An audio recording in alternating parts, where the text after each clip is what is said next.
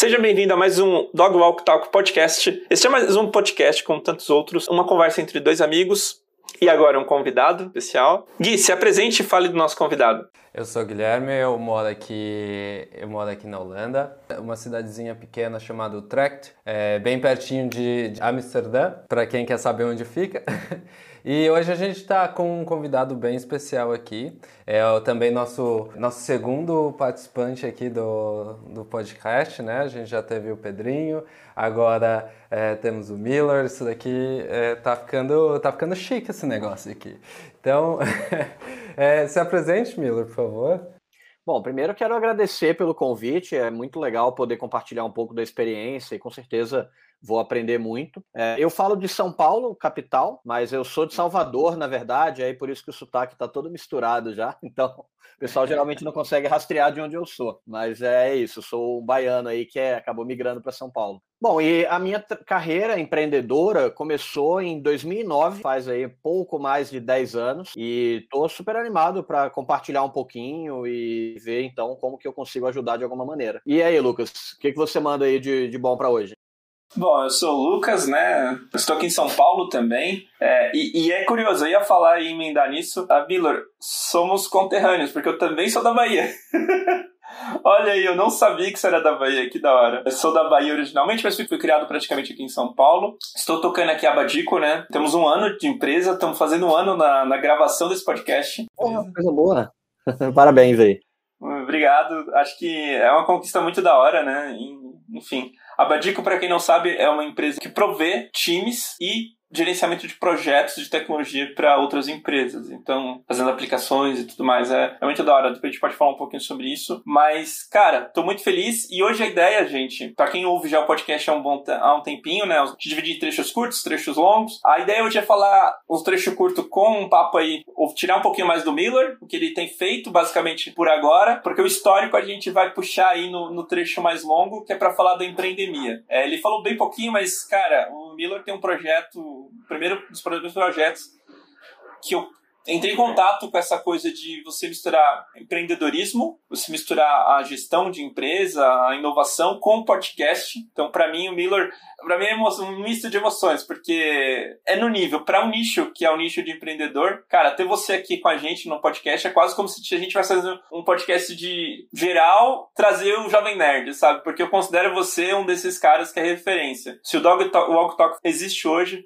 foi por causa do que você construiu lá atrás, sabe? Então a gente quero falar um pouquinho sobre isso, né? Que foram lições muito legais. E mas para o primeiro trecho curto, para a gente abrir um pouquinho, Miller, a gente queria falar sobre a lição da semana. Esse quadro é basicamente para a gente poder discutir algo que a gente aprendeu super recentemente e explorar isso de uma forma bem aberta, né? Sem ter uma direção e uma exploração pequena ainda, né? Então pegar um foco. E aí eu tenho uma sugestão, Miller, se você se você não tiver algo melhor eu tenho uma sugestão que é falar um pouquinho sobre aquilo que você me ensinou semana passada, que vendas é o motor e gestão é o volante da empresa. Não, sem dúvidas. É, basicamente, qual que é essa sacada? Que vamos imaginar que a empresa ela é um carro. Tá? Então, nessa analogia, a gente vai, vai pensar dessa maneira. E qual que é o ponto? O carro, ele, para poder sair do lugar, a parte mais importante dele é o motor, porque senão ele vai ficar parado. Né? Então, aí ele vira basicamente um enfeite,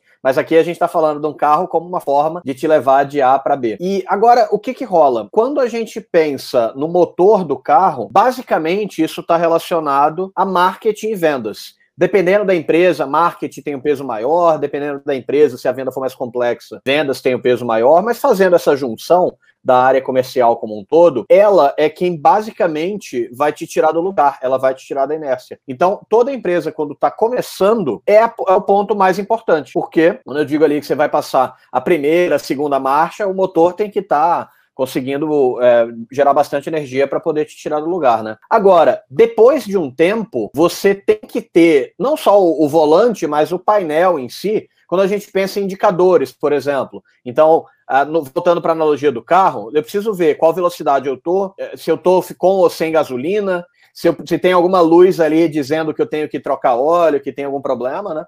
E aí é quando entra a gestão e junto com o volante, que no caso é o empreendedor tomando decisões. Então ele olha para os indicadores, ele olha para frente e a partir disso consegue tomar decisões a partir desses indicadores. Então é, eu gosto muito dessa analogia porque pode acontecer duas coisas. Ou o pessoal foca muito em gestão no começo e é um problema, porque você vai gerir muito bem uma empresa que é minúscula e que não vende, que não tem cliente. Então é completamente inútil você botar uma gestão muito forte numa empresa que ainda não está com o motor comercial funcionando. Agora, por outro lado, tem muita gente que só olha para a parte comercial e nunca olha para a gestão. E aí é como se você tivesse o motor de uma Ferrari num Fusca e com um motorista que não sabe o que está fazendo. Então não adianta, conforme você vai ali, eu até falei com o Lucas, né? Você vai passar ali para a terceira, quarta marcha que você está desenvolvendo a maturidade da sua empresa, tem que olhar para a gestão, tem que olhar para número, tem que olhar para meta, como que você faz para garantir que você está na direção certa e que o seu carro está funcionando da melhor maneira possível. Não, muito incrível, muito incrível. Gui, você tem algo aí para acrescentar? Cara, eu vou falar sobre, so, mais sobre a, a, a, minha lição da semana, né? O que eu vim, eu vim aprendendo. Tem um pouco, assim, a ver com empreendimento e tudo mais.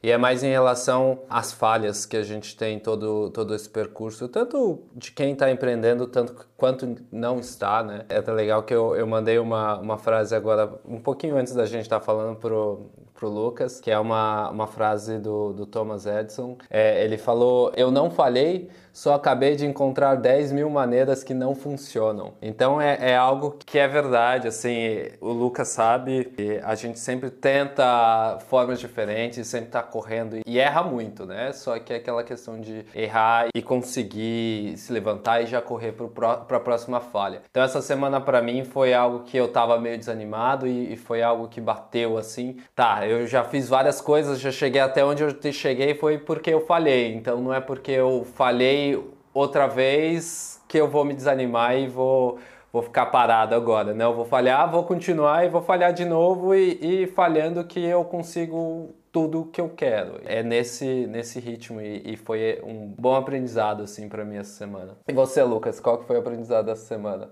Não vale, não vale falar o do Miller. Ele trouxe a lição, mas foi o que eu aprendi, né? Então, mas cara, semana passada foi muito interessante, foram, foram muitas coisas, foi uma enxurrada. Falamos com Miller, falamos com Piazza, né? Eu quero também depois trazer o Piazza para cá, mas foi muito interessante. Uma coisa além do que o Miller me ensinou foi entender que a gente tem caminhos certos a ser seguidos, tem caminhos que são claros, né, que a gente tem que seguir, mas existem muitas trilhas para chegar lá, né? Então a gente tem a gente tem um caminho X que vai custar tanto e tal, tem um outro caminho que vai ter a mesma coisa, o mesmo. E aí, qual é que você escolhe, né? Qualquer... E aí eu acho que é muito interessante quando você fala dos indicadores, Miller, porque na minha cabeça é isso, né? O empreendedor ele tá doido por números, né? E números que fazem sentido. E hoje eu sei que nenhum dos números que eu tenho, poucos números que eu tenho, são muito confiáveis, né? Porque eu tô começando, cara. Eu não tenho. É igual você falou, Fusquinha. O Fusquinha você tem lá um negócio analógico que você. Tá, dá, dá pra chegar, dá, mas eu não tenho certeza, né? E aí talvez chegue um momento que você vai ter que empurrar, né? Então acho que complementa muito. E sobre essas lições do guia, acho muito legal, porque basicamente vai ligar com o tema principal, que é pegar muito do que o Miller aprendeu com a empreendemia, contar um pouco do histórico que tu achou, acho fantástico. Obrigado, Gui, por, essa, por esse complemento.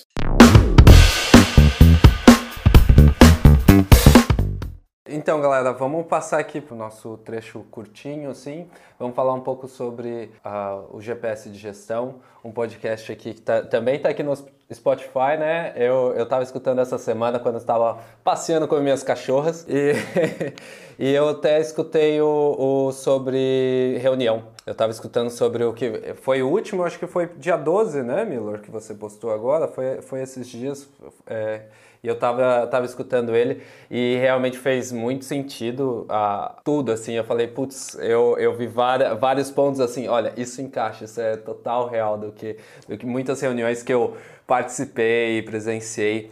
E, cara, eu acho que a minha, a minha pergunta principal é qual foi o, o estopim para você começar o GPS de gestão? Como você, que, qual foi esse sentimento que te gerou para iniciar nesse caminho? Bom, só para contextualizar, então, o GPS de gestão é uma empresa de consultoria e treinamento na parte de gestão. Então, toda a ideia de. O GPS, o que, é que ele faz? Né? Você define o destino e ele vai te ajudando a chegar nesse destino. Então é está muito conectado aí com o nosso propósito, com a nossa missão. E a ideia de criar o GPS foi o seguinte: eu tive a experiência da empreendemia, que a gente vai entrar mais a fundo, mas em que basicamente eu aprendi muito sobre inovação, desenvolvimento de produtos, metodologia ágil.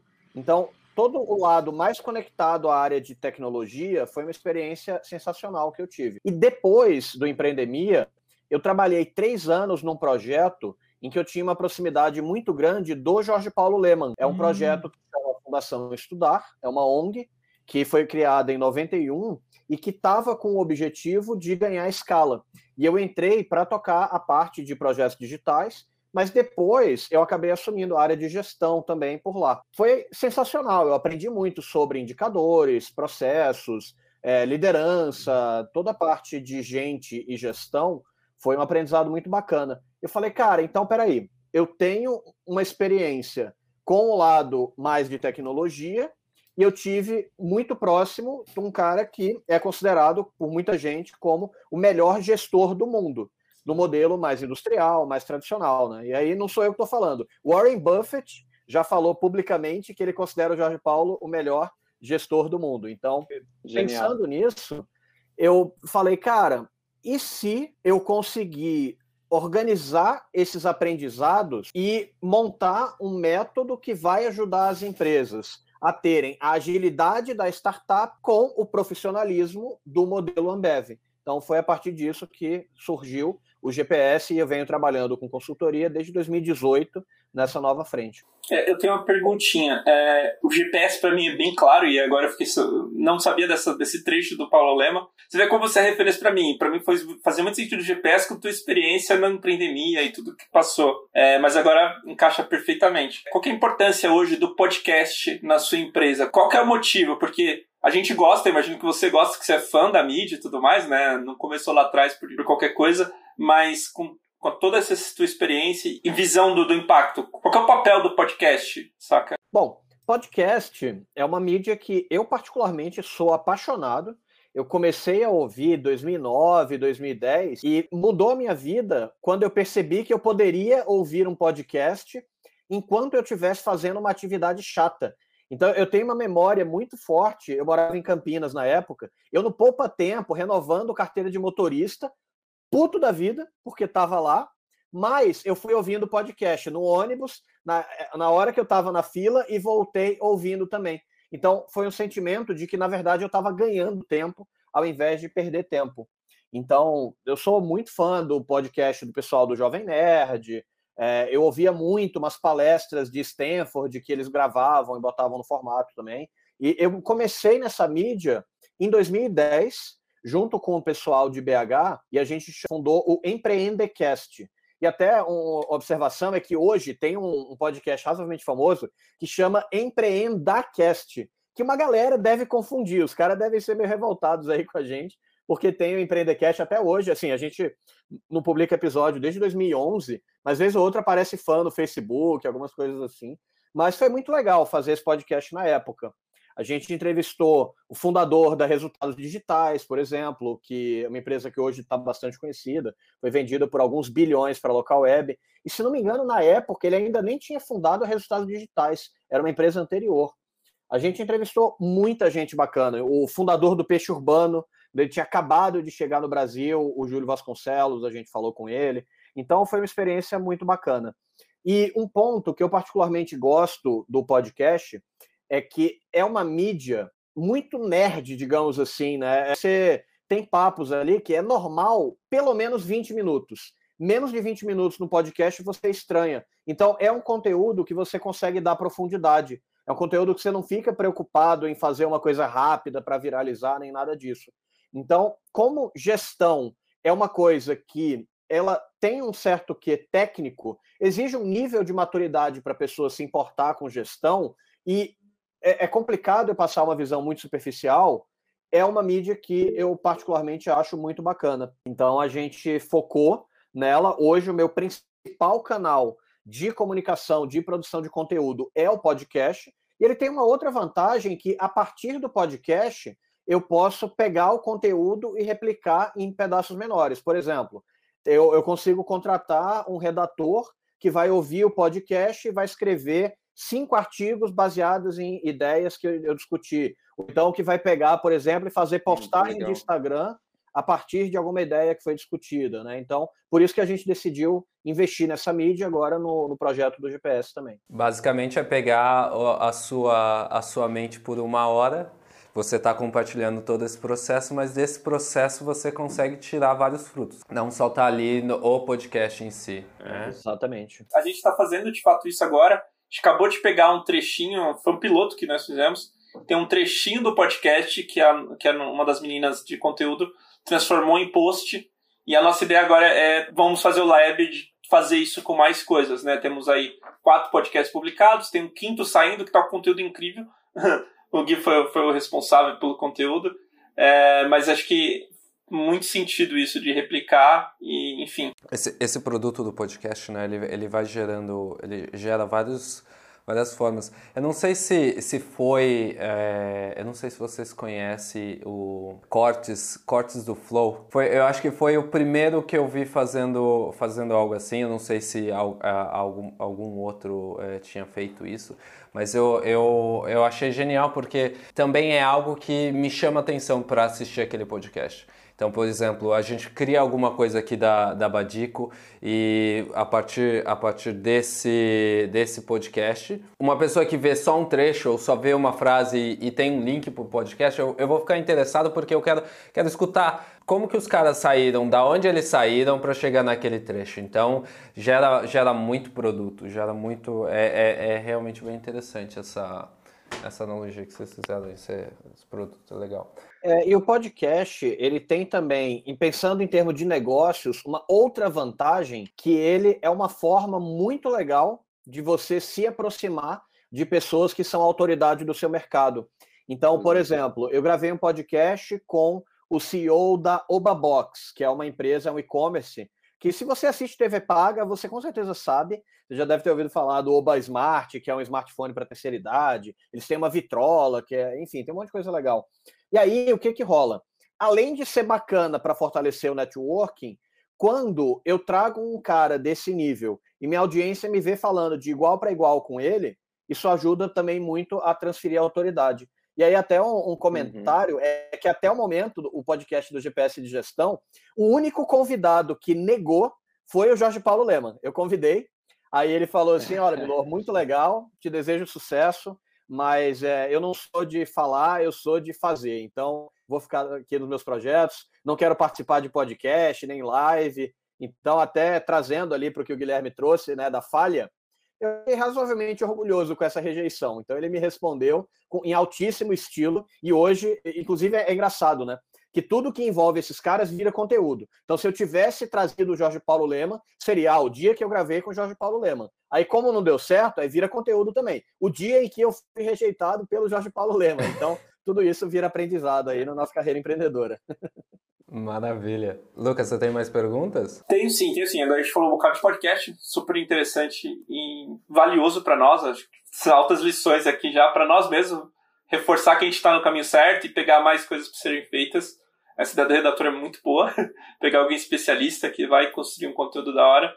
É, agora eu queria ouvir um pouquinho mais sobre o GPS mesmo, sobre a sua atuação. Não, não, sei se eu posso falar aqui, mas você me falou numa conversa privada que a sua meta é trabalhar menos, né? Ou seja, valorizar muito sua hora, trabalhar um pouco menos, para daí você ter um pouco mais de qualidade de vida e até estratégia mesmo da empresa, né? Você pode falar um pouquinho disso, sobre como que você vê isso, onde você mira, sabe? Na verdade, qual que é o meu plano atual, né?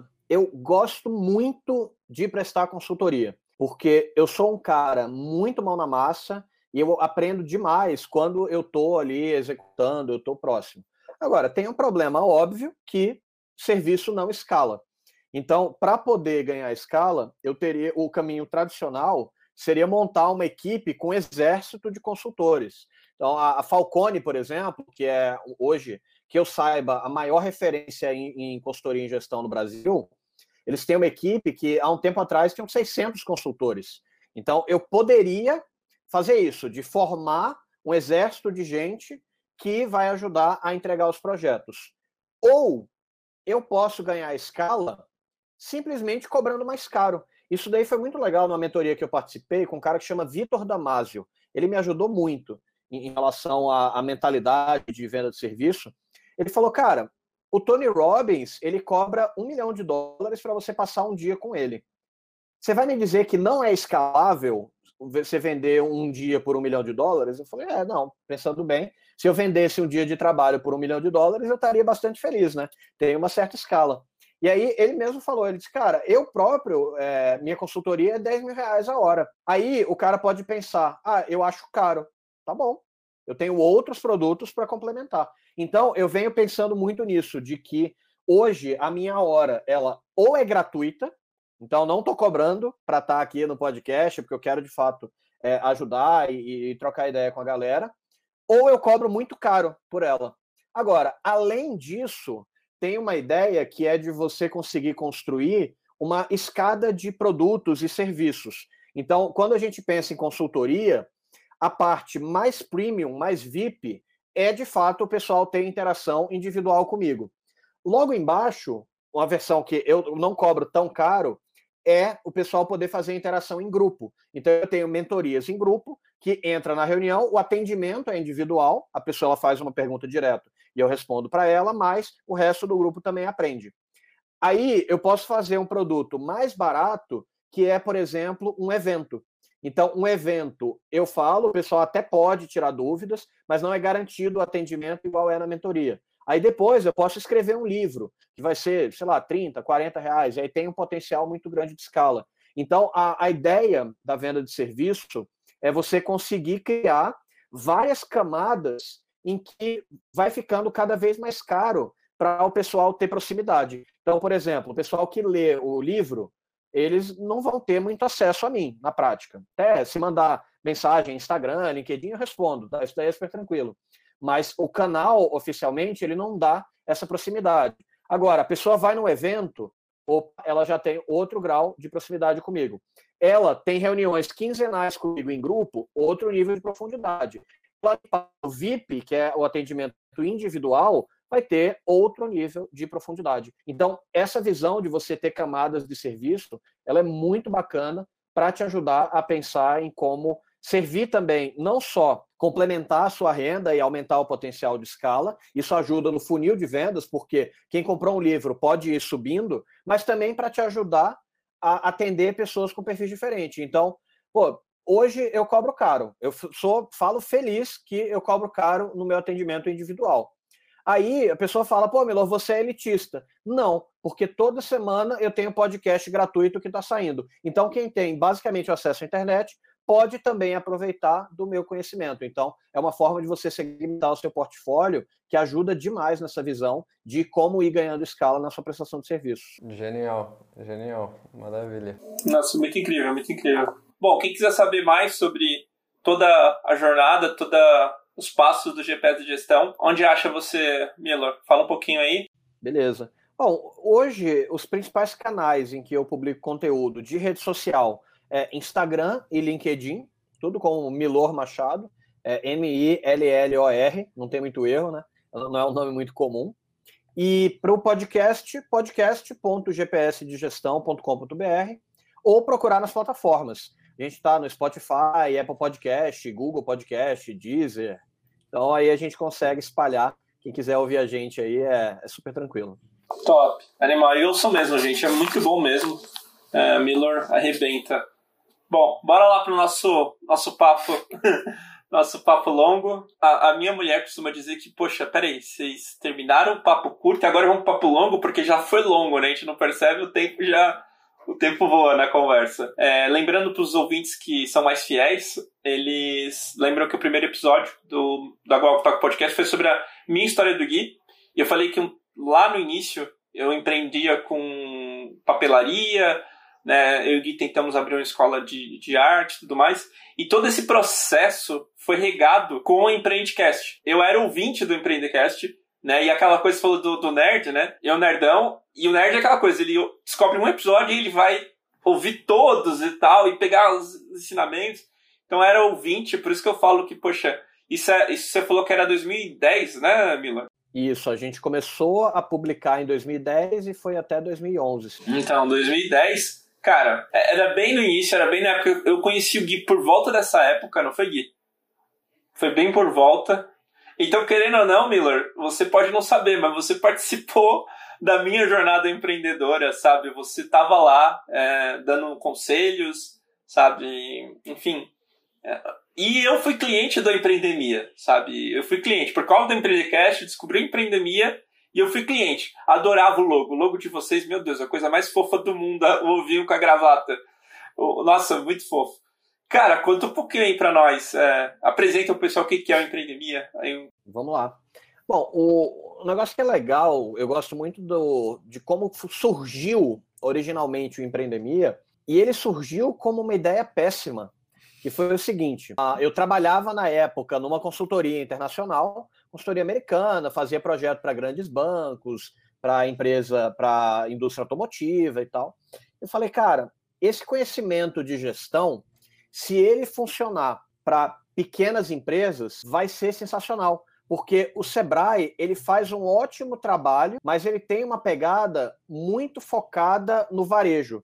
Então você vê o pessoal falando muito de gestão de estoque, gestão financeira, mas você tem uma série de outros perfis de indústria que o Sebrae é bacana, mas que não é tão avançado quanto os modelos de gestão que eu tinha acesso nessa consultoria americana. E aí eu recebi uma bolsa, eu estava na faculdade ainda, eu recebi uma bolsa para uma faculdade que chama Babson, nos Estados Unidos. Ela hoje até é um pouquinho famosa, mas muita gente não conhece. Em 2008, ninguém conhecia. E aí eu falei, ah, beleza, uma chance para ir para os Estados Unidos, a faculdade bancou passagem e tal, vamos lá, né? E aí chegou lá, essa foi uma bolsa que foi dada pelo Santander Mundial. E aí o vice-presidente de mundial do Santander de universidades, ele falou: "Pessoal, a gente é o Santander. A gente tem grana para mandar vocês para qualquer lugar. E a gente escolheu Babson porque em termos de empreendedorismo, Babson é melhor do que Harvard, é melhor do que o MIT, é melhor do que o Stanford. Então, o foco sobre empreendedorismo é aqui. Falei, opa, animal, né? E aí depois eu fui ver o MBA de Babson, na época, tinha ganho por 11 anos seguidos como o melhor em empreendedorismo e tal, enfim. Então, eu tive a oportunidade de fazer um curso de duas semanas nessa faculdade. E eu fui com essa ideia de abrir a consultoria para pequenas e microempresas. Aí no almoço, eu estava conversando com um empreendedor argentino e o cara tinha fundado a empresa dele em 2001. E não sei se vocês lembram, mas em 2001 teve uma crise bizarra na Argentina. Toda hora estava trocando de presidente, tava um problema, assim, a moeda deles não valia nada e tal. E o cara começou a empreender lá e tava, tava prosperando, né? E aí eu expliquei para ele a minha ideia da consultoria, ele falou: tá bom, quanto você vai cobrar? Quantos clientes você quer ter?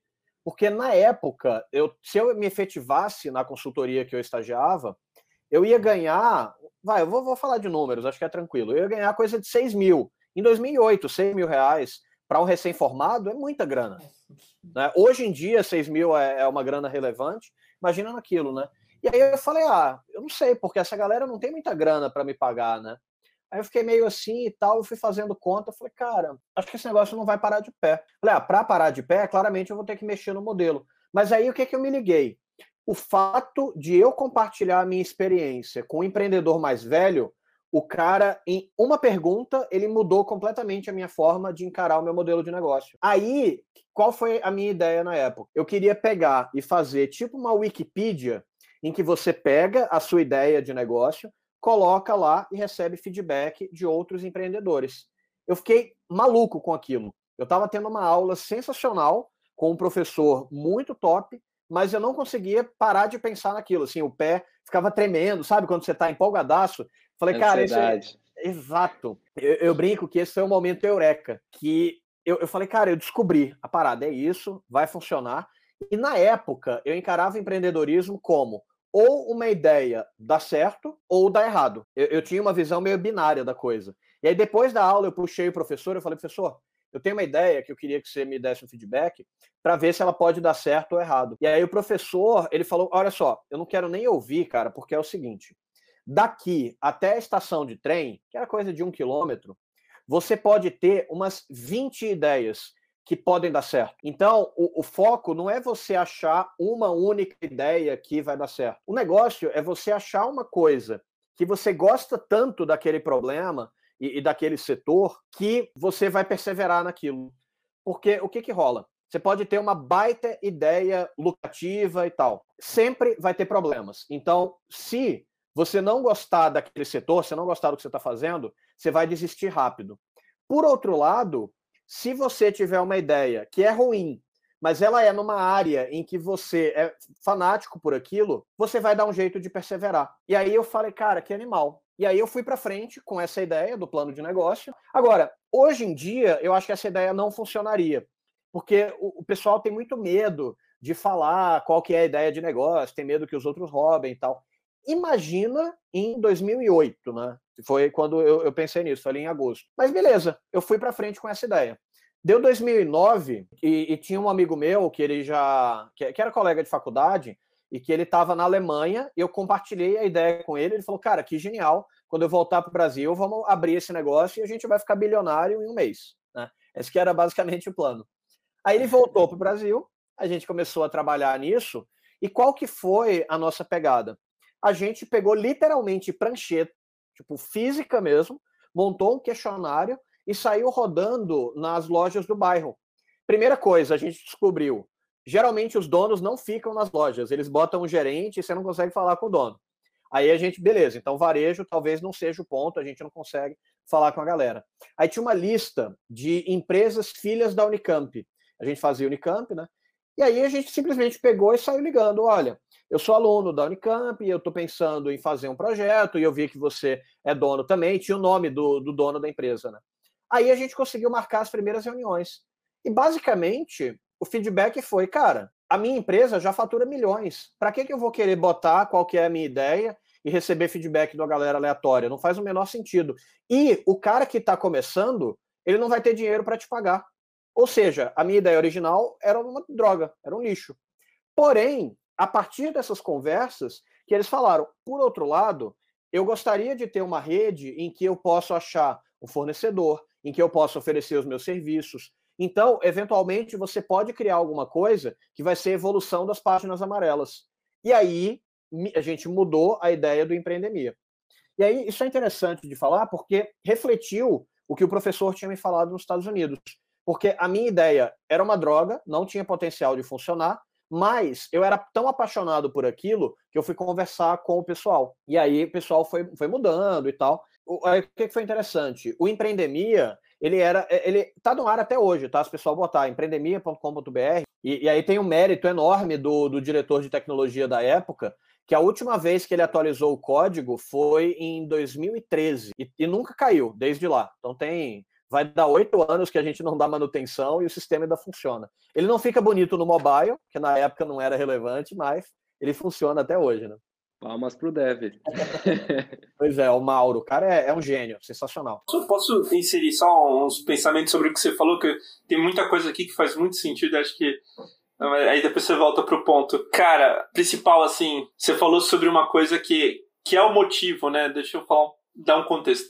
Aqui na Badico, é, a gente tem um conselho, eu tenho um conselho. Poxa, mas é uma empresa, a consultoria é pequena, né? A gente é bem pequenininho, mas a gente tem um conselho. É, a ideia é eu ter pessoas que me ajudam a tomar as decisões do dia a dia, porque, mano, são muitas dúvidas, são muitas coisas, é muito caminho. E o que eu vivo nisso foi o que você falou. O cara que era empreendedor mais, mais tempo que você, ele só fez uma pergunta, ele não te deu uma resposta, né? A sabedoria tá na pergunta que você faz. Não é na resposta, porque pode ter múltiplas respostas, mas as perguntas vão ser sempre a mesma. Como seu negócio para em pé, como é que vai ser a aquisição, como é, onde vai estar o, qual vai ser o seu custo, sei o quê. As respostas são infinitas, mas as perguntas sempre seguem um formatinho que vem muito da experiência do empreendedor, mas é aquilo que ele sabe que quando ele respondeu, clicou aquilo e levou ele para sucesso, né? Para mim faz muito, muito sentido isso. Eu queria pontuar isso. E você falou uma coisa que ó, ressonou em mim, quando você falou, putz, você tem que ser um maluco apaixonado pela essa coisa, né? E aí o Gui pode confirmar, eu sou apaixonado pelo que a gente faz aqui na Badico, cara. Eu, eu sofro, eu sempre falo, né? Cliente dá muito trabalho, mas, cara, se não fosse ele, a gente não teria o, o prazer que é de, de ter o sucesso e tudo mais.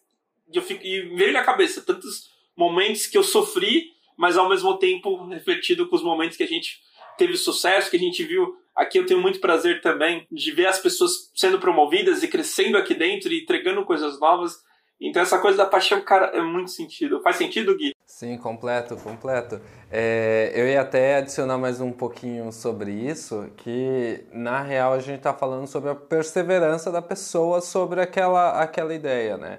Eu acho que não é só sobre um, um empreendedor ou só quem está no, no, lance de...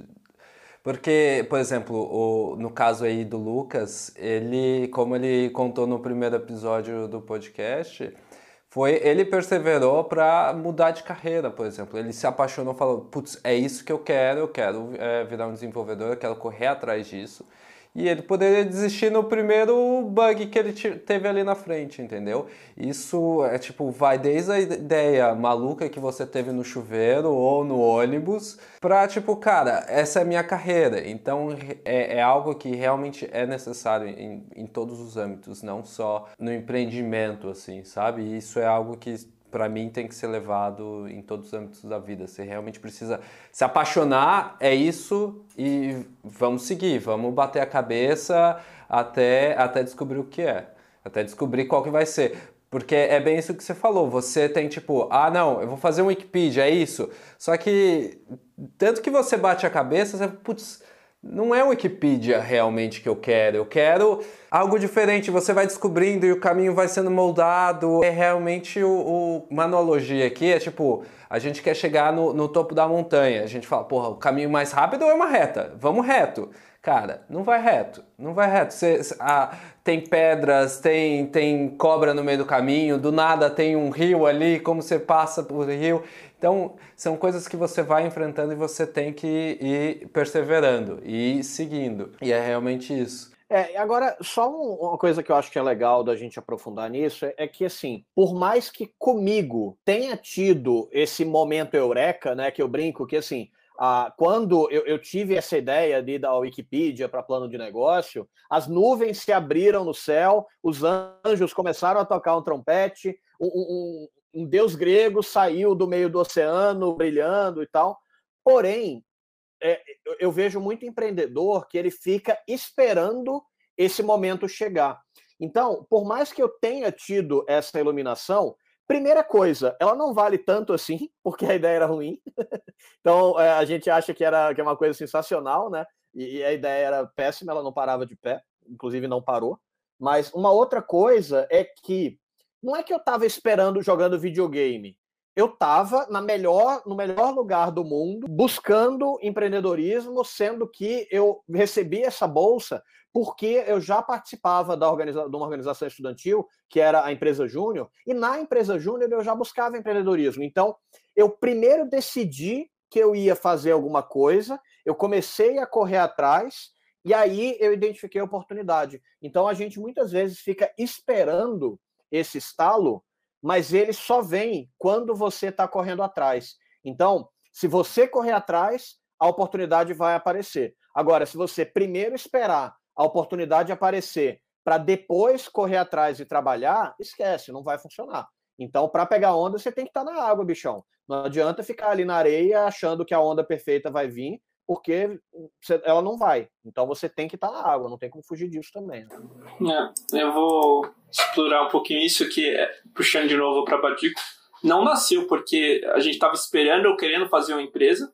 A gente sempre teve a ver empreendedora, mas foi, poxa, eu estava programando, Gui estava lá, não sei o quê, e foi natural mas a gente não estava parado, né? As oportunidades não vêm quando está parado. Acho que essa é a lição. Tem que estar tá andando de alguma forma, dando o seu melhor, é, perseverando e tudo mais, mas tem que estar tá andando de alguma forma. Talvez não seja empreendendo, mas poxa, você tem que estar tá fazendo um trampo muito da hora na empresa que você está, né? Igual o Miller estava na, em grandes consultorias, lá do lado do Paulo Lema logo depois. Ou seja, ele estava dando o melhor dele onde quer que ele esteja, esteja né? Eu, a mesma coisa. Estava lá sendo desenvolvedor em uma empresa, performando. Não foi porque eu estava pernas pro ar que o Gui falou, ah, vamos lá programar comigo. Não ia rolar isso, né? E as coisas não acontecem assim. O que a gente costuma, eu costumo dizer, eu aprendi isso com outro, outro podcaster que foi o, o Luciano Pires, do Café Brasil, que é a questão da a serendipidade, que para as pessoas que estão de fora é sorte, mas mano, você não vê a quantidade de esforço que aquela pessoa teve para estar tá pronto naquele momento, né? Um exemplo, não teria como começar esse podcast se a gente não tivesse feito os outros episódios antes. Acho meio difícil o Miller topar participar de um piloto, por exemplo. Não, é porque os caras estão lá fazendo um negócio, estão perseverando, aprendendo aos pouquinhos, né? Até foi muito engraçado sobre esse podcast. O Miller faz um episódio por semana, a gente faz um por mês. Eu falei, Miller, vamos ajustar as agendas para tentar sair junto, porque pra gente é um desafio, a gente tá aprendendo a fazer isso. Mas a gente tá fazendo, sabe? Então, é, acho que isso é muito, muito da hora. Obrigado aí pelo insight, que é muito importante. Mas segue o baile aí, Miller. Não, vamos lá. E, e cara, assim, o, o, primeiro episódio eu até faria, tá? Eu não faria o segundo.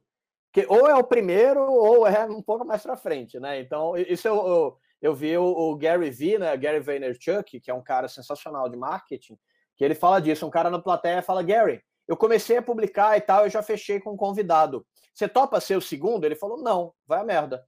Aí teve um cara e falou, Gary, e eu vou abrir, quero que você seja o primeiro. Ele falou, eu aceito.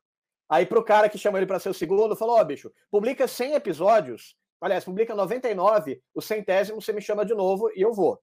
Porque, mas enfim, eu vou, vou fechar esse parêntese, mas é porque é legal, que o primeiro eu participaria, né? Mas vamos lá. É, e, uma coisa legal de, de comentar, tem um, um livro que chama So Good They Can't Ignore You, então, é, traduzindo para português, é seja tão bom que as pessoas não podem te ignorar. Então, assim, eu tive a ideia que eu achava que era boa, mas que na verdade era ruim, mas pô, eu estava me desenvolvendo ali em uma série de coisas. Para entrar na consultoria que eu já estava, era difícil para caramba, é um processo seletivo hiper concorrido. Para ter, aliás, vamos até dar um passo anterior. É, eu recebi a bolsa porque eu estava na Unicamp, não é uma faculdade que é fácil de entrar. Então, se for ver, é, é, minha vida inteira me preparou para aquele momento, né? A gente fica procurando o propósito, mas na verdade, eu acredito que você tem que ser muito curioso e fica bom em alguma coisa e para quem é bom, a oportunidade uma hora ela vai aparecer. Então, meio que essa que foi a, a concepção da empreendemia, né? E aí, o que, que foi legal depois disso? Na época, a gente tinha um custo fixo de 110 reais que era 10 reais do Itaú e 100 reais do contador na época. E, e, era, e, obviamente, né? Aí eu, eu, tive uma característica que eu sei que foi uma sorte enorme e que nem todo mundo tem acesso, que na época meu pai falou: olha, eu consigo te bancar. Então eu não tinha necessidade de ganhar salário e tal. Isso daí é uma coisa que facilita muito, não, não dá para negar, né? Mas enfim, com esse custo mínimo, falei: olha, eu não tenho dinheiro para investir, por exemplo, em marketing.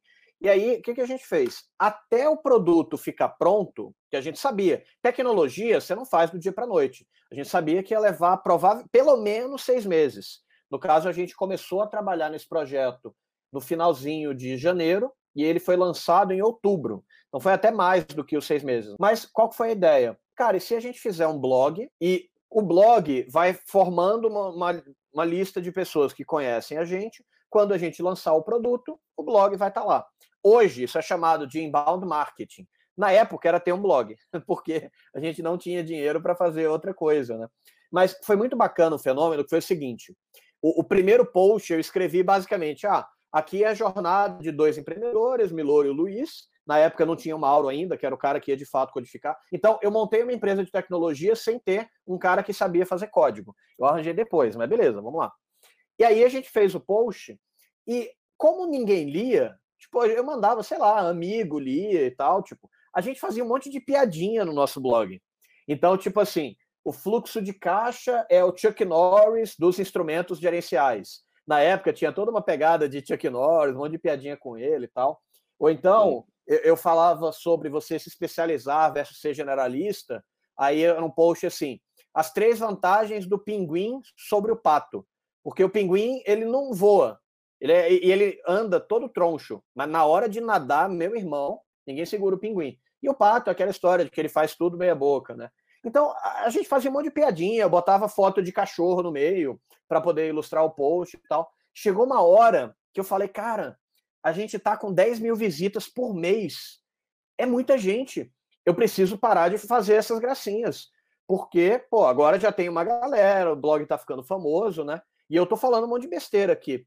Aí eu parei e pensei, não, cara, eu tenho 10 mil visitas por causa da piadinha.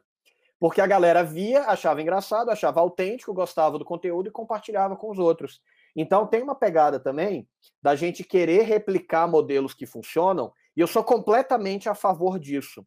Mas tem pedaços do modelo de negócio que você pega o que já funciona. Mas tem outras partes que, cara, é, é ser você mesmo, assim. Eu sei que parece meio papo de, de autoajuda, né? Pô, o cara tá falando de propósito e tal. Mas, cara, quando você internaliza isso e bota na vida real, quando não é só um PowerPoint, isso faz uma diferença tão grande, né?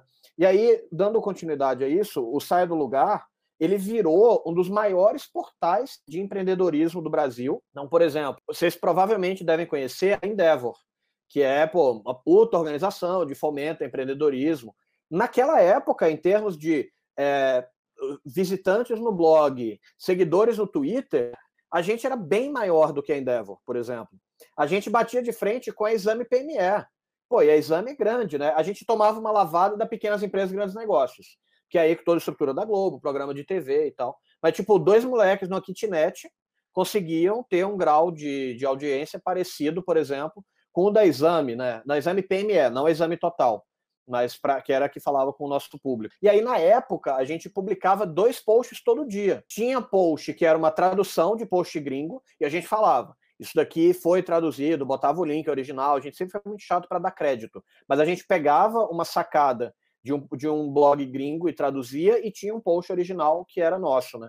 Então, assim, a gente ficou cinco anos fazendo dois posts por dia para quem tem que fazer blog, sabe que é um porre, né? Então, você tem que ter muita consistência também. E, e, não é que a gente era mega disciplinado e tal, é porque era o que a gente sabia que tinha que fazer. Né? Então, é, a gente não tinha tanta informação de tantas opções, então a gente focou muito no blog. Agora, por exemplo, você falou do podcast, hoje eu publico um por semana. Na época do Empreendecast, era um por mês também, e tá tudo bem. O importante é você dar, dar continuidade, ter consistência, né?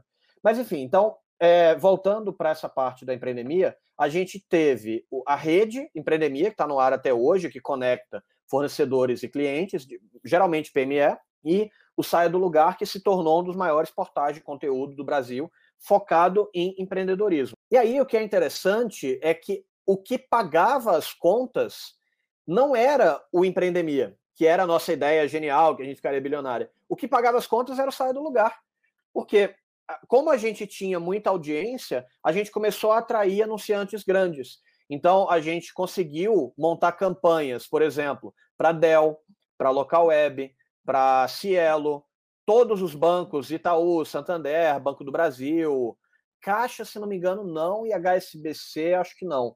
Mas vamos lá, é, Google anunciou com a gente, Facebook, Microsoft anunciou com a gente. Então, a gente falava com o público que as grandes empresas tinham mais dificuldade.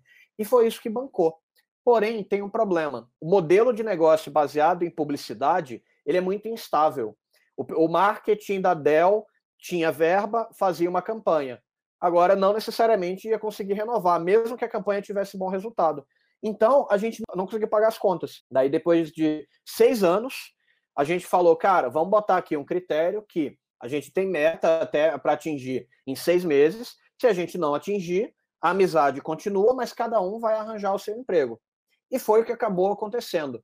Só que tem um detalhe aí no meio, que a gente não bateu a meta, porém, alguns clientes ainda apareciam. A gente falou, ah, cara, deixa essa parada no ar e eu consigo ter um emprego e escrever um post, por exemplo. Porque a gente conseguiu ter um modelo que ele era muito eficiente. Então, por exemplo, a... o pessoal queria fazer um, um post patrocinado no blog, pagavam dois mil reais, eu levava geralmente uma hora para escrever o post. Então, na prática, a minha hora valia dois mil reais naquela época. Então, eu conseguia ter um emprego e escrever os, os posts, né? E a gente fechou depois um contrato com a Mastercard que eles licenciavam o nosso conteúdo. Então a gente pegava conteúdo nosso, adaptava e publicava no portal deles. Então eu não consegui nem falhar de verdade no modelo, porque depois ainda fiquei com dois anos a Mastercard me, me pagando, basicamente complementando a renda, não era nada muito agressivo, mas foi bacana. E aí o que, que rolou? Nesse período da Mastercard, logo em seguida fechou um contrato com a Rock Content, que hoje é, é a maior empresa de marketing de conteúdo do mundo. Eles compraram as americanas, os caras são de BH, mas dominaram o mundo. Eles são sensacionais, sou muito fã dos três ali. E, e aí a gente fechou um acordo que a gente vendeu o saia do lugar para eles. Então falou, pô, é uma galera que é boa, vai continuar alimentando, cada um já estava com o seu emprego. E aí a gente fez essa venda. Só que quando eu saí do projeto da Fundação Estudar, eu falei, cara, eu tive a experiência da empreendemia, foi animal, aprendi muito. Não deu certo oficialmente, mas também eu não, não fali, o CNPJ ainda estava lá. Aí eu fiquei quatro anos fora, basicamente. Eu trabalhei é, nesse período, né, com, com o Jorge Paulo Lema, e eu falei, vou voltar a empreender. Só que assim, estava terminando o contrato da empreendemia. Os, então a gente ainda estava com o CNPJ aberto, porque eu precisava faturar, ainda estava recebendo grana. Aí estavam acabando as parcelas que eu ia receber e eu ia ter que montar um novo CNPJ. Aí eu combinei com meus sócios, eu falei, olha, e se vocês, ao invés da gente fechar o CNPJ, eu simplesmente tiro vocês do CNPJ e eu adapto o CNPJ para o meu projeto novo. Então, oficialmente, eu nunca falhei na empreendemia. Na visão do governo, o CNPJ é o mesmo de 2009. Agora, vamos lá, vamos voltar para 2008, né, quando eu tive a conversa lá com o professor. De cara, você tem que ser completamente apaixonado, que a parada não vai dar certo. Então, o empreendemia como rede, ele está no ar até hoje, porque custa pouco para a gente, a gente mantém lá e a galera ainda usa, mas ele não deu certo com o modelo de negócio, a gente não conseguiu fazer parar de pé. O saia do lugar deu certo por um tempo, mas depois deu problema. Teoricamente eu falhei, mas eu não falhei de verdade. Então o negócio foi mantendo. E aí o GPS de gestão, se você for ver, ele é uma continuidade direta do empreendemia.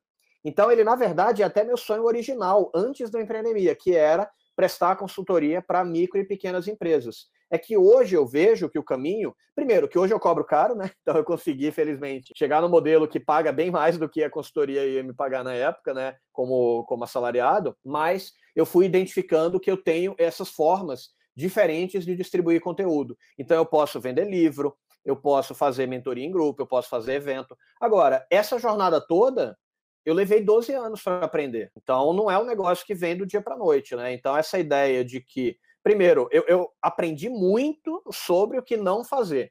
Então, ali na, na frase do, do, do, Edson, né? Pô, eu tô, eu tô com ele ali, aprendi muito do que não fazer. Mas é engraçado como que oficialmente é o mesmo projeto. Apesar de eu ter passado quatro anos fora, ter voltado e ter mudado algumas coisas, mas o objetivo é exatamente o mesmo. Então, isso para mim representa muito aquela frase do Steve Jobs, né? De que aquele discurso clássico dele de Stanford, que ele fala, cara, você não consegue conectar os pontos olhando para frente. Você sai fazendo um monte de coisa aleatória que parece ser aleatória, aí quando você olha para trás, você conecta os pontos e a conta fecha, né? Então, a, minha história, pessoalmente, ela representa muito disso. E é uma coisa que eu acho animal aí quando a gente fala de empreendedorismo. Cara, é incrível, é incrível. É, é engraçado. Para mim, na minha visão, você começou a contar, pera, mas falhou quando? um aprendizado que eu, que eu peguei. Cara, falhar e sucesso é diferente para cada um, né? Porque, querendo ou não, é uma continuidade. O projeto não não falhou, né? Que é mais fácil você falar, putz, falhei, tô recomeçando, não sei o quê, do que contar toda essa história. Mas, poxa, você pegou aquilo que era o mais legal, manteve vocês, vendeu para os caras que, poxa, estão fazendo isso magistralmente, que é o pessoal da Rock Content, animal. Não foi uma falha, essa parte do programa é uma falha. O Empreendemia, que foi a Tu, tá rodando até hoje, saca? E o CNPJ você tá tocando com o GPS de gestão. Para mim não é uma, uma falha. Mas, é, acho que é muito interessante, porque é exatamente quando eu comecei a montar isso aqui, era qual que é o legado da Empreendemia, né? Acabamos de listar eles. o legado do Empreendemia e do, do Saia do Lugar é isso tudo, né, que você acabou de falar. Não, e, e, cara, essa questão dos rótulos, ela é engraçada, né? Porque o que que rola? Eu, como engenheiro, eu sou um cara muito literal. Então, para mim, a gente tem que ter critérios específicos ali para poder definir as coisas. E, e, já rolou, por exemplo, eu vejo muito empreendedor contando que já quebrou e tal. E aí teve uma época em que eu estava meio na dúvida se eu tinha quebrado ou não. Eu falei, pô, por um lado, eu não tive que fechar o CNPJ, mas eu peguei empréstimo no banco. Mas eu peguei empréstimo no banco, mas eu tenho grana que está investida, só que eu não tenho liquidez. Aí, e, e, assim, eu não cheguei a nenhuma conclusão se eu quebrei ou não, tá? Então, eu, pode ser que eu tenha quebrado, mas oficialmente eu voltei. Então, eu acho que a gente, de vez em quando, se preocupa muito em, né, nessa ideia de o que é falhar e o que é ter sucesso. E, cara, a, a grande real é que, assim, é, é, não, não existe um critério oficial do que é ter sucesso, o que é ter falhado, né? Então, é, isso é uma coisa muito legal. Também eu procurei, tá? Eu tentei descobrir o que que considera que quebrou. Então, eu até hoje não sei se eu quebrei ou não. Por via das dúvidas, é legal falar que eu quebrei, né? Porque aí me mostra que eu tenho resiliência e que eu superei, dei a volta por cima. Mas, oficialmente, eu não quebrei. Porque, eu, apesar de eu ter pego empréstimo no banco, eu tinha grana em outro investimento, só não tinha acesso, e eu não fechei o CNPJ. Só que, por outro lado, eu tive que procurar emprego porque não estava me mantendo. Então, é, por via das dúvidas, cara, simplesmente vai, entendeu? Persevera e, e, segue em frente, não se preocupa muito com o rótulo, não. E por outro lado, eu tô longe de me considerar bem sucedido. Eu tenho um monte de conquistas, um monte de coisas que eu gosto de comemorar, mas para mim o bem sucedido ele representa que você atingiu alguma coisa e que não tem para frente, né? E na verdade não, assim, o sucesso que eu tenho hoje ele é minúsculo comparado ao sucesso que eu quero ter daqui a 10 anos, daqui a 20 anos. Né? Genial. Sabe que eu tiro bastante sobre isso? É, a gente falou, na verdade, nessa, nessa conversa algumas vezes sobre isso. Mas basicamente foi a sua constância. Você estava falando aí da, da, da parte da, das publicações e tal, que legal, é a cada um mês, beleza, é a cada um mês, mas mantenha a constância. É duas vezes por dia? É duas vezes por dia, mas mantenha a constância de duas vezes por dia. E também bastante sobre a, a perseverança, porque todo o todo seu processo aqui foi tipo, mesmo você tendo, vamos dizer, dado uma pausa assim no, no empreendimento e tudo mais, você continuou com aquele, aquilo ali, ainda estava ali em você sendo digerido, todo o aprendizado que você teve, teve uma pausa ali de respiro, né? Teve ali seu respiro para você poder digerir tudo que você aprendeu nesse tempo e logo depois você está aplicando tudo que você se aprendeu de uma forma diferente, como assim, putz, agora eu tenho, eu tenho um aprendizado que eu precisava para aplicar isso da forma correta, né? E, e também aquela questão, né? O mundo também está preparado para a gente ter toda a o que, que a gente quer entregar, né? Às vezes a, o, o PME hoje, naquela época, não tinha a mesma formação e as mesmas coisas e não via o mesmo valor que eles veem hoje em uma consultoria e tudo mais. Antes era tipo, ah não, eu, eu me viro aqui, faço tudo sozinho e tal, sempre fiz tudo sozinho, por que, que eu quero alguém? Então ele sempre vai achar caro. Hoje a galera já sente de tipo, putz, o valor que ele vai me dar em uma hora, duas horas de consultoria, cara, vai agregar tanto que eu Entendeu? É, essa é, é a diferença. Eu acho que as duas palavras seriam bastante essa que a gente chegou a falar, que é a constância e a perseverança no seu processo aqui. E eu queria adicionar também, você falou um pouco sobre você não se considera bem sucedido, né? tem muito a, a, conquistar ainda, mas eu aprendi que o sucesso não é uma, um, um, ponto final, né? É uma sucessão, são vírgulas que você vai colocando e no fim, quando você fala, aquela pessoa é uma pessoa de sucesso. Na real, aquela pessoa está contando uma história que é valiosa para o mundo, né? Não quer dizer que ela chegou no final, não quer dizer que está na conclusão, mas é uma sucessão de eventos. E aí, eu, uma coisa que é tão clara para mim, o GPS de gestão, se pegasse, podia até pegar o seu conhecimento que você tem hoje, mas pegasse sem a experiência, se você quisesse começar lá em 2009, o GPS de gestão não teria, teria um décimo do valor que tem hoje, sabe? Porque é pelo teu sucesso, não que você chegou no final, mas a sucessão, a sua história, que tem o valor qual você está usando ele hoje para o GPS de gestão. Então, para mim, isso é muito claro, que é exatamente o que o Gui colocou também, né? A sucessão que vem com a perseverança e a constância, né? Não quer dizer que você acertou sempre, mas você estava lá sempre tentando, sempre escrevendo, sempre produzindo, tentando, né? A pandemia como aplicação, como um negócio, foi uma ótima tentativa e, pô, tá de pé, no sentido de estar tá online, né? Então, acho que isso é, é muito, muito valioso mesmo. Acho que fica aí a lição, né? A sucessão de eventos e escrever uma história da hora, né? É uma coisa trazendo de novo uma das lições aqui, a gente sempre, sempre com o Gui, cara, se a gente fechar hoje, a gente no meio de uma pandemia alimentou pelo menos 10 famílias, sabe? Tem um monte de família que a gente conseguiu alimentar. Preparamos um monte de pessoas para o mercado, tem um monte de, sabe? Escrevemos uma boa história, que é, acho que esse é o legado, né?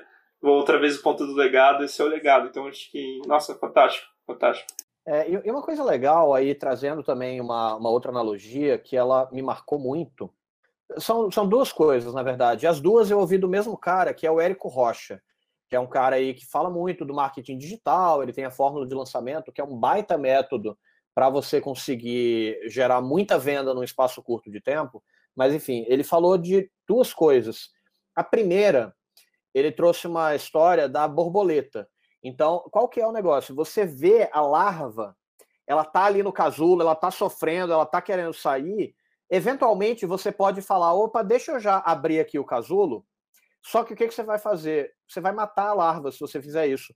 Porque o fato dela tá forçando aquele casulo para poder sair está fazendo com que ela fique mais forte. E aí, quando ela virar uma borboleta, ela vai ter as asas bem formadas e tal. Então, aquilo faz parte do processo dela. Então eu vejo, por isso que você falou, de ah, se pegar a mesma ideia do GPS de gestão, mas implantar em você mesmo de 12 anos atrás, seria um lixo, porque eu não passei por toda essa experiência.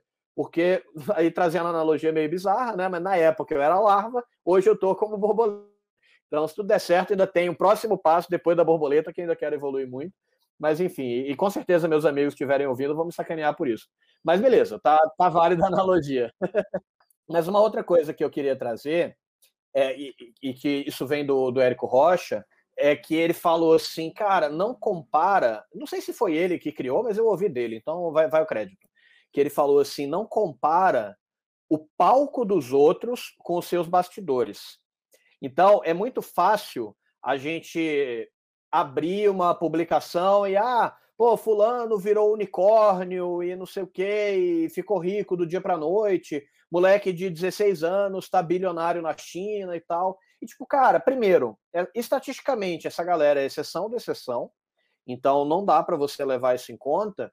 E provavelmente tem toda uma história ali que fez com que aquela pessoa atingisse aquele sucesso, né? Então, eu não acredito em sucesso na sorte, pelo menos não um sucesso que seja duradouro.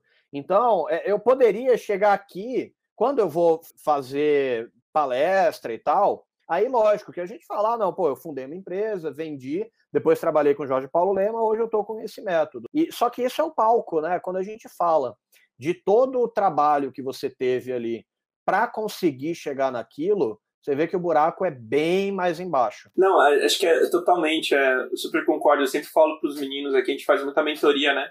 Uma das raízes aqui da Badico, um dos pilares da Badico é fazer mentoria com os meninos que entram.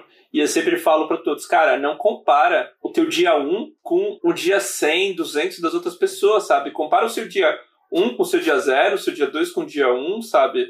Vai, se compara consigo mesmo, os outros para se inspirar, mas não se compara porque não faz sentido, né? É, é, comparar bananas com maçãs no fim das contas, porque é totalmente diferente, né? E, e você não vai ter, não vai ter a, a visão correta para te motivar, né? Então acho que é essa do palco eu também ouvi, acho que o Arico Rocha mesmo que eu ouvi ele falando, e, e é realmente algo, um fato bem legal, um fato bem legal, um fato bem interessante. Tem mais algum ponto, Gui, que você quer questionar? Eu ia falar mesmo que eu mesmo já sofri essa questão de, de comparar a si mesmo com outros. E, e é algo que eu acho muito engraçado que para muita gente, cara, eu, sou sucedido que fui para Portugal, depois consegui vir para a Holanda com visto pago, com tudo fechado pela empresa.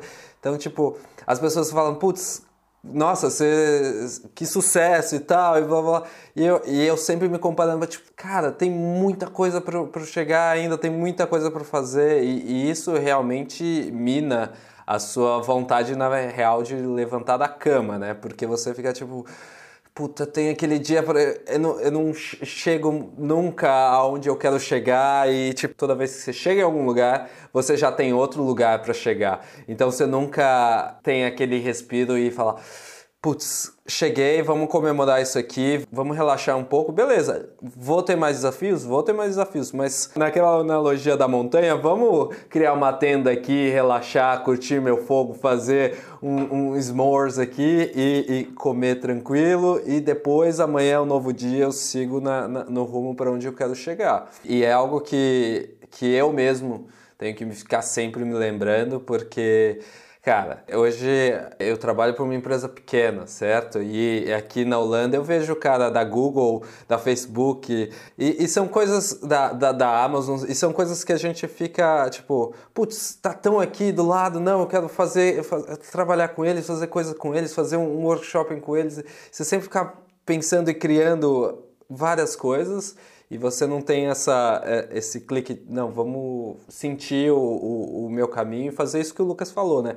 Comparar comigo ontem, né? E não ficar comparando com um cara que teve uma, uma vida totalmente diferente. E eu vejo morando aqui na Holanda porque eu vejo a, a, a diferença de vida que eles têm comparado a um brasileiro né? É, é, é, absurda. Assim, você vê uma criança de, de 7, 8 anos tendo espanhol, inglês, francês, latim, sabe? A, a, a, o nível de, de vida deles é totalmente diferente. E você colocar, tipo, ah, por que, que eu não tô up to this guy, sabe? E, e, e, é uma questão que você fala, cara, meu contexto de vida é totalmente diferente. E isso realmente é algo que precisa ser posto e é algo que até o Lucas estava apontando ali para ele, que eu sei que ele também faz a mesma coisa. Tipo, a gente tem esse podcast porque a gente é, é essa pessoa que sempre compartilhou e, e, conversou, principalmente por causa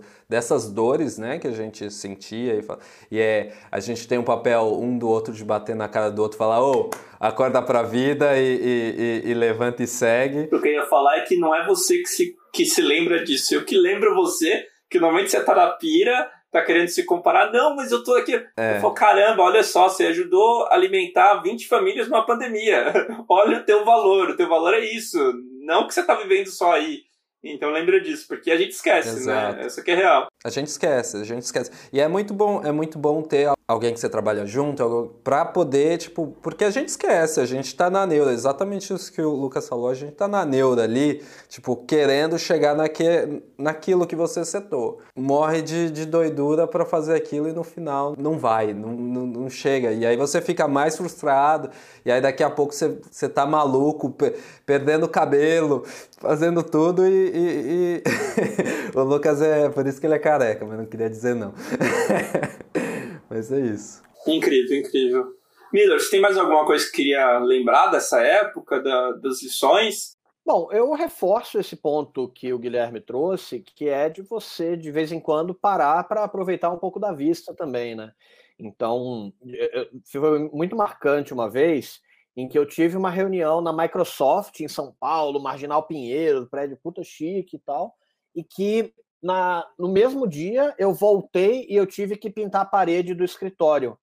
No, mesmo dia, sim, eu, eu vim para a reunião de manhã, voltei para Campinas e tive que pintar a parede. Então, só que foi muito bacana, é, porque a gente se divertia, acho que até hoje deve ter foto desse dia e tal. Então, a, a gente, lógico, fica animado pelo que está por vir, mas você tem que também comemorar até onde você já chegou, né? Então, faz muito sentido você olhar o quanto falta, porque isso mostra o caminho e te direciona, mas você olhar a distância que você está de onde você partiu é, é, super importante também. Então, isso faz uma diferença muito grande. Animal, animal, é, faz muito sentido. Até puxando um pouquinho aqui para a prática de novo, a ideia do podcast é um pouquinho isso, né? A gente está se reforçando, lembrando do, daquilo que tem valor. É, então serve muito. Eu, Gui, o Gui pode falar um pouquinho, mas a gente tem um podcast todo animado, todo. Ah, que da hora, que coisa da hora. Mesmo quando é só eu e ele conversando. Na verdade, isso aqui para mim é quase uma terapia, porque eu tô aqui sempre é, conversando. É bom porque a gente tá sempre. É, é uma terapia, é uma escola, é, a gente tá sempre aqui compartilhando. Para mim é, é, incrível essa, essa troca assim, de conhecimento. É algo que, que eu valorizo muito ter essas oportunidades de, de de conversa assim que a gente tem entre si e compartilhamento mesmo. E, e eu acho que eu acho que o momento que hoje a gente está na internet é um momento muito grande assim da, do, do, compartilhamento de, de, informação, de ideias que a gente tem. A gente também tem que tomar cuidado para não ficar overwhelming de tudo, né? Mas é algo assim que, cara, é muito bom você ter essa troca de informação porque hoje a quantidade de informação que a gente tem disponível na internet, comparada a 10 anos atrás, 20 anos atrás, ninguém tinha e, e nos ajuda a chegar muito longe. E eu vejo isso que me, me, ajudou a chegar onde eu estou hoje, basicamente porque eu tenho esse poder da, da internet. Mas é interessante, a gente não, não vou explorar isso, mas é só pontuar a quantidade de conhecimento, de informação é incrível, mas a curadoria faz toda a diferença, né? E acho que o grande, o grande sacada de toda, toda a lição que o Miller traz é, poxa, ele hoje é um curador de, de conhecimento para administradores, né? tem toda essa história e ele usa isso e de uma forma incrível para ajudar outros e ele vira um curador, né? Porque é, é igual a gente aqui em tecnologia, a gente acaba sendo curadores de melhores práticas, de tecnologias, de pessoas, de, de no fim das contas tem uma grande quantidade de informação, mas precisa escolher os curadores corretos, né? As pessoas que vão guiar corretamente.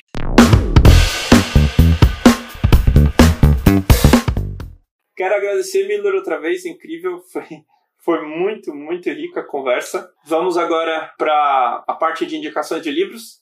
Né, final, finalizando aqui o nosso episódio. O Miller indicou um livro aqui incrível, pelo menos eu, eu adoro o autor. O So Good é o livro específico.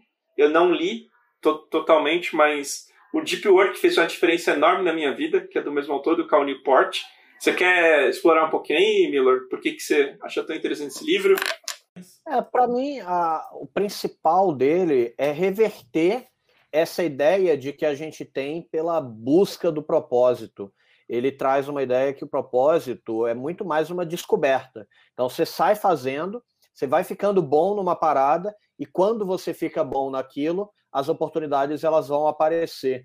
E aí eu vou juntar com outro conceito de um outro livro, que esse é muito bom para quem quer trabalhar com consultoria chama Million Dollar Consulting, é um cara que chama Alan Weiss, uhum. e que ele traz um, um, conceito. Então, assim, se você quer ir para consultoria, lê o livro do cara, se não, pega só essa ideia, que é o que ele chama de gravidade de marketing. Qual que é a ideia da gravidade? Quanto mais peso você tem, obviamente numa escala celestial e cósmica, maior a gravidade, né? Então a gente não está falando de ser humano, vamos pensar na ideia mais macro. E o marketing, a ideia é muito parecida.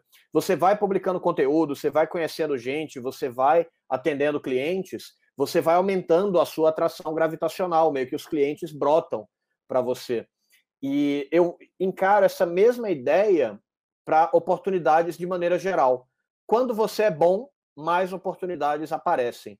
Então, não fica preocupado em descobrir onde que é, você vai ser muito bom. E simplesmente pega, vai fazendo, faz o que você gosta e uma outra coisa legal é que você, em algum momento, vai conseguir cruzar habilidades.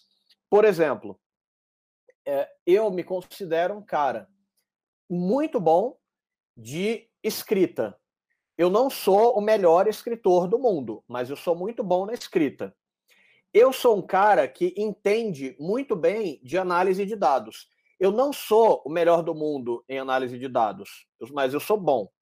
E eu me considero um cara muito bom em gestão. Não sou o melhor cara do mundo de gestão, mas quando você junta entre escrever usando dados sobre gestão, quando eu junto essas três habilidades, eu já vou lá para o topo por causa da combinação delas. Então você não precisa ser bom só em uma coisa. Você vira bom em várias coisas e vai conseguindo juntar essas habilidades. E, esse ponto específico do livro me chamou muita atenção por isso fica ele como a minha recomendação. Incrível, incrível. Para mim, a minha indicação hoje vai ser bem simples. Ouçam o GPS de gestão, acompanhe o Miller nas redes sociais, porque, cara, é muito aprendizado. Mesmo no LinkedIn, a gente tem, tem que postar umas coisas muito interessantes e eu, de vez em quando, comento algumas coisas lá. Foi onde a gente bateu o primeiro papo. E, e, tem muito valor, muito valor. Eu digo isso porque eu estou gerindo agora uma empresa, tocando, e, cara, aprendo muito, muito mesmo com, com tudo que ele tem colocado. Então, minha indicação aí de leitura, Milo, é o seu conteúdo. Foi o fácil. Bom, muito obrigado pela indicação. Fico feliz aí de estar tá produzindo conteúdo útil. Eu vou fazer uma indicação aqui, também de um podcast, não vai ser um livro dessa vez.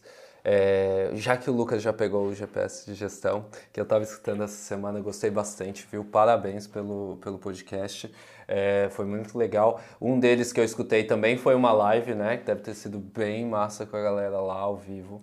Então, o que eu vou indicar agora é justamente para aquela pessoa que tem aquele sentimento que acho que todo mundo tem do, da síndrome de impostor e, e sempre está se, é, se, coloca, se comparando com, com outra pessoa e nunca olhando o que, que a gente estava falando, olhar o seu dia anterior e olhar quem você é hoje. E, e tem um podcast chamado Podcast, o nome é bem. mas, é um, mas é um podcast muito bom e eu acho que é, é um dos que também eu gosto de escutar porque me traz essa, esses essas reflexões na minha vida, de tipo, poxa, vamos, vamos pensar além de conversar com o Lucas, mas mas o, o, o, Lucas eu acho que vai ser mais difícil para ele conversar com todo mundo. Mas o, o, podcast é muito bom e eu acho muito interessante. Então eu deixo ele aqui hoje como, como uma recomendação.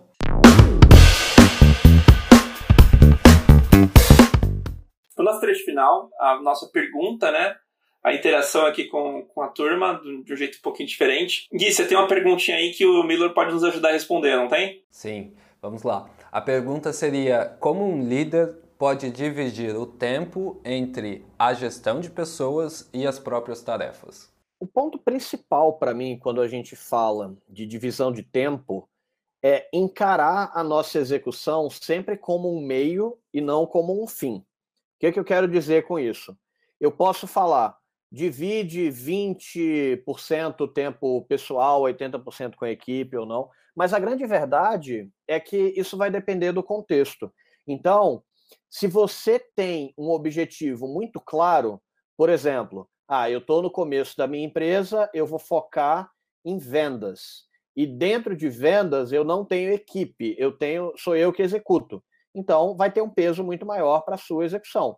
Se você já tem 100 funcionários e o foco é, por exemplo, você aumentar a eficiência de processo, faz muito mais sentido você passar muito tempo com a equipe do que nas suas próprias tarefas. Agora, mesmo quando você tem uma empresa de 100 funcionários, que, por exemplo, o foco é você criar um novo produto ou levantar capital, que são tarefas que são mais difíceis de delegar, aí vale muito mais a pena você dá mais peso na sua agenda para atividades em que você próprio vai executar. Então, o que eu digo é que, ao invés de pensar em divisão entre tempo próprio ou tempo com a equipe, você tem que ter claro quais são os seus objetivos. Depois que você tem o objetivo, você vai montar um plano de como vai fazer para atingir. Então, a alocação de tempo, ela vem depois do objetivo e não antes. Para complementar isso, é incrível, muito bom, mas para complementar, queria passar um pouquinho o que eu faço. Não sei se é a melhor coisa, mas eu tenho hoje, eu uso agenda, basicamente calendar do Google, e cara, lá tá tudo certinho, as reuniões são fixas, que não dá para mudar, né? E vai colocando reuniões mais ou menos aleatórias, que são as conversas com cliente, com parceiros, não sei o quê. E aí é muito interessante, porque eu separo de fato, putz, ok, tenho essa manhã aqui livre e aí eu estou disponível para o time. Ou eu tenho que fazer um negócio muito importante, eu bloco a tarde toda. Você bloca mesmo como um evento da sua agenda, sabe? Você usa aquilo, a, a prática que você já tem para coisas que você não pode fugir, para forçar coisas que você precisa focar, sabe? Porque acho que o, o tempo tem um, tem um conceito também muito interessante para mim, pelo menos, é o maior desafio. O desafio não é você parar e você fazer. Na verdade, é parar, mas não é você tirar o tempo. É você focar naquilo que precisa ser feito. Essa é a grande, a grande coisa. Às vezes você bloca uma hora quando você só precisa fazer de um segundo, mas é o segundo de foco. Então, requer isso, né? E, e aí, a coisa a gente falou de sucesso e tudo mais, da coisa.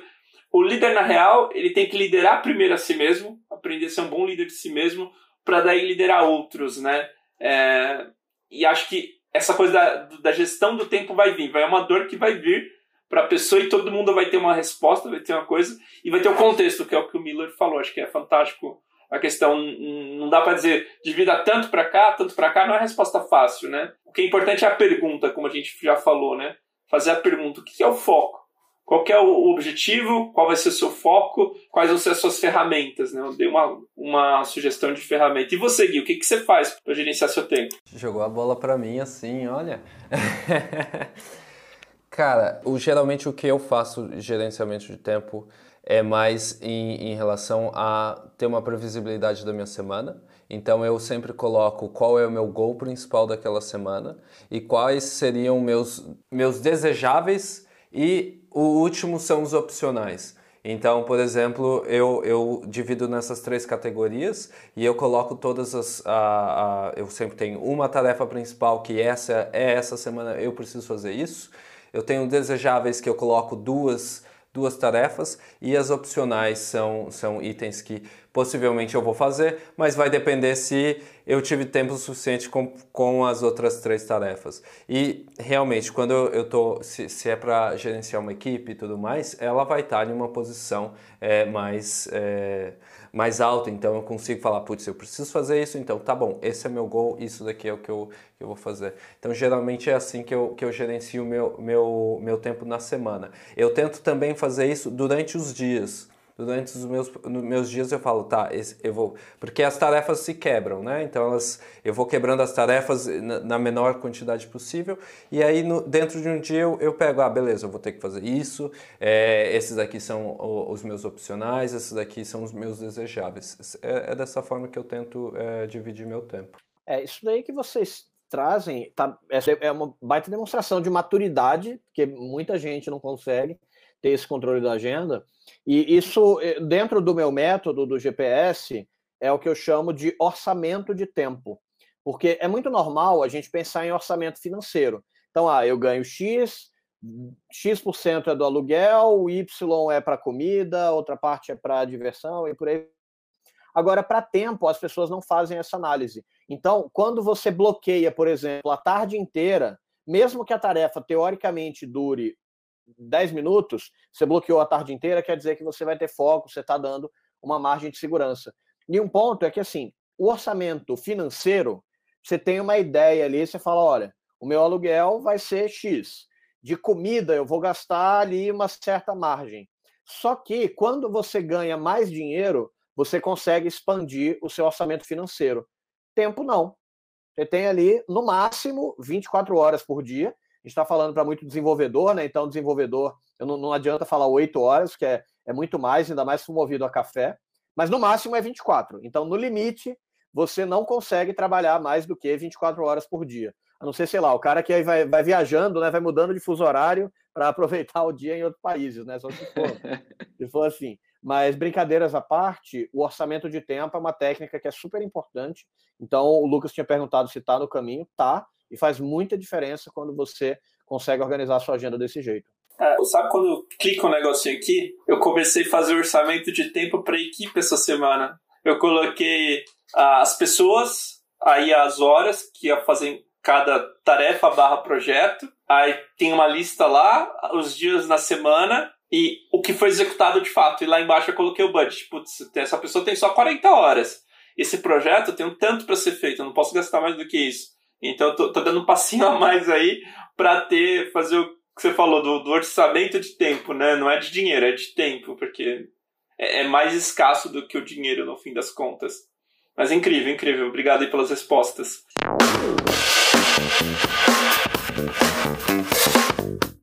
Miller, vamos para a parte final aqui do nosso podcast, chegando aos finalmente. É a parte agora que a gente responde as três perguntinhas de um framework de melhoria contínua.